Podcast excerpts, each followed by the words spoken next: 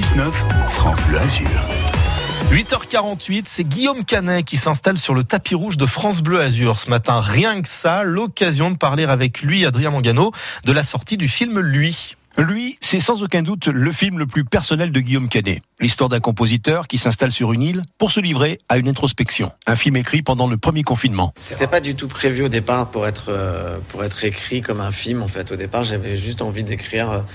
De laisser euh, partir un peu mon imagination dans une période où euh, j'avais été interrompu dans le travail je pense que je me suis noyé dans le boulot pendant suffisamment d'années. Et là, tout d'un coup, euh, le fait d'être interdit de travailler, finalement, je me suis retrouvé face à moi-même, comme beaucoup de gens d'ailleurs. Et j'ai commencé à écrire ces trois lettres, lui, pour m'adresser à lui, à ce double, cette petite voix qu'on peut avoir en nous, qui peut nous tirer vers le bas de temps en temps, nous mettre le doute. Et voilà, au départ, je savais pas forcément si ça allait être un film, si ça allait être une pièce de théâtre, si ça allait être simplement même des, des scènes comme ça, de vouloir mettre sur le papier des pensées. Voilà, ça s'est développé. Il y a d'autres personnages qui sont venus se greffer à cette histoire, et puis ça en a fait un film.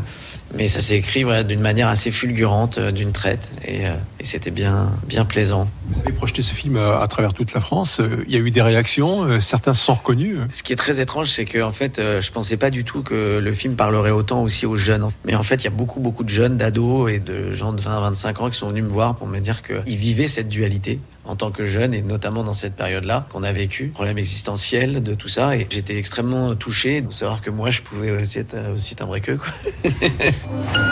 et qu'est-ce qu'il y a là-haut? Faut pas monter. L'artiste en panne d'inspiration qui part s'isoler, c'est un cliché. Guillaume Canet, nous savons que vous êtes très attaché au sud-ouest, mais notre côte d'Azur vous a toujours fasciné. Non, mais je vais pas faire le, bouffon et vous dire qu'à chaque fois que je vais arriver dans une nouvelle ville, oh vraiment, vous savez, quand on arrive, oh, je suis à Orléans, c'est ma ville préférée. Euh, oui, mais par contre, ce que je peux vous dire, c'est que à chaque fois que je viens sur la côte d'Azur, ici il fait quand même tout le temps beau et c'est quand même hyper agréable.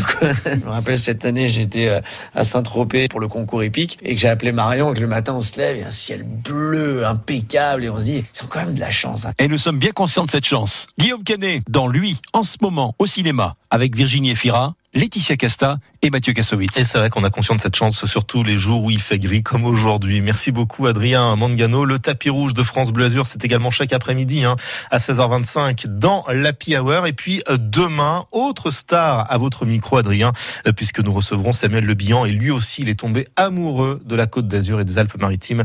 Il nous en parlera demain dans un instant.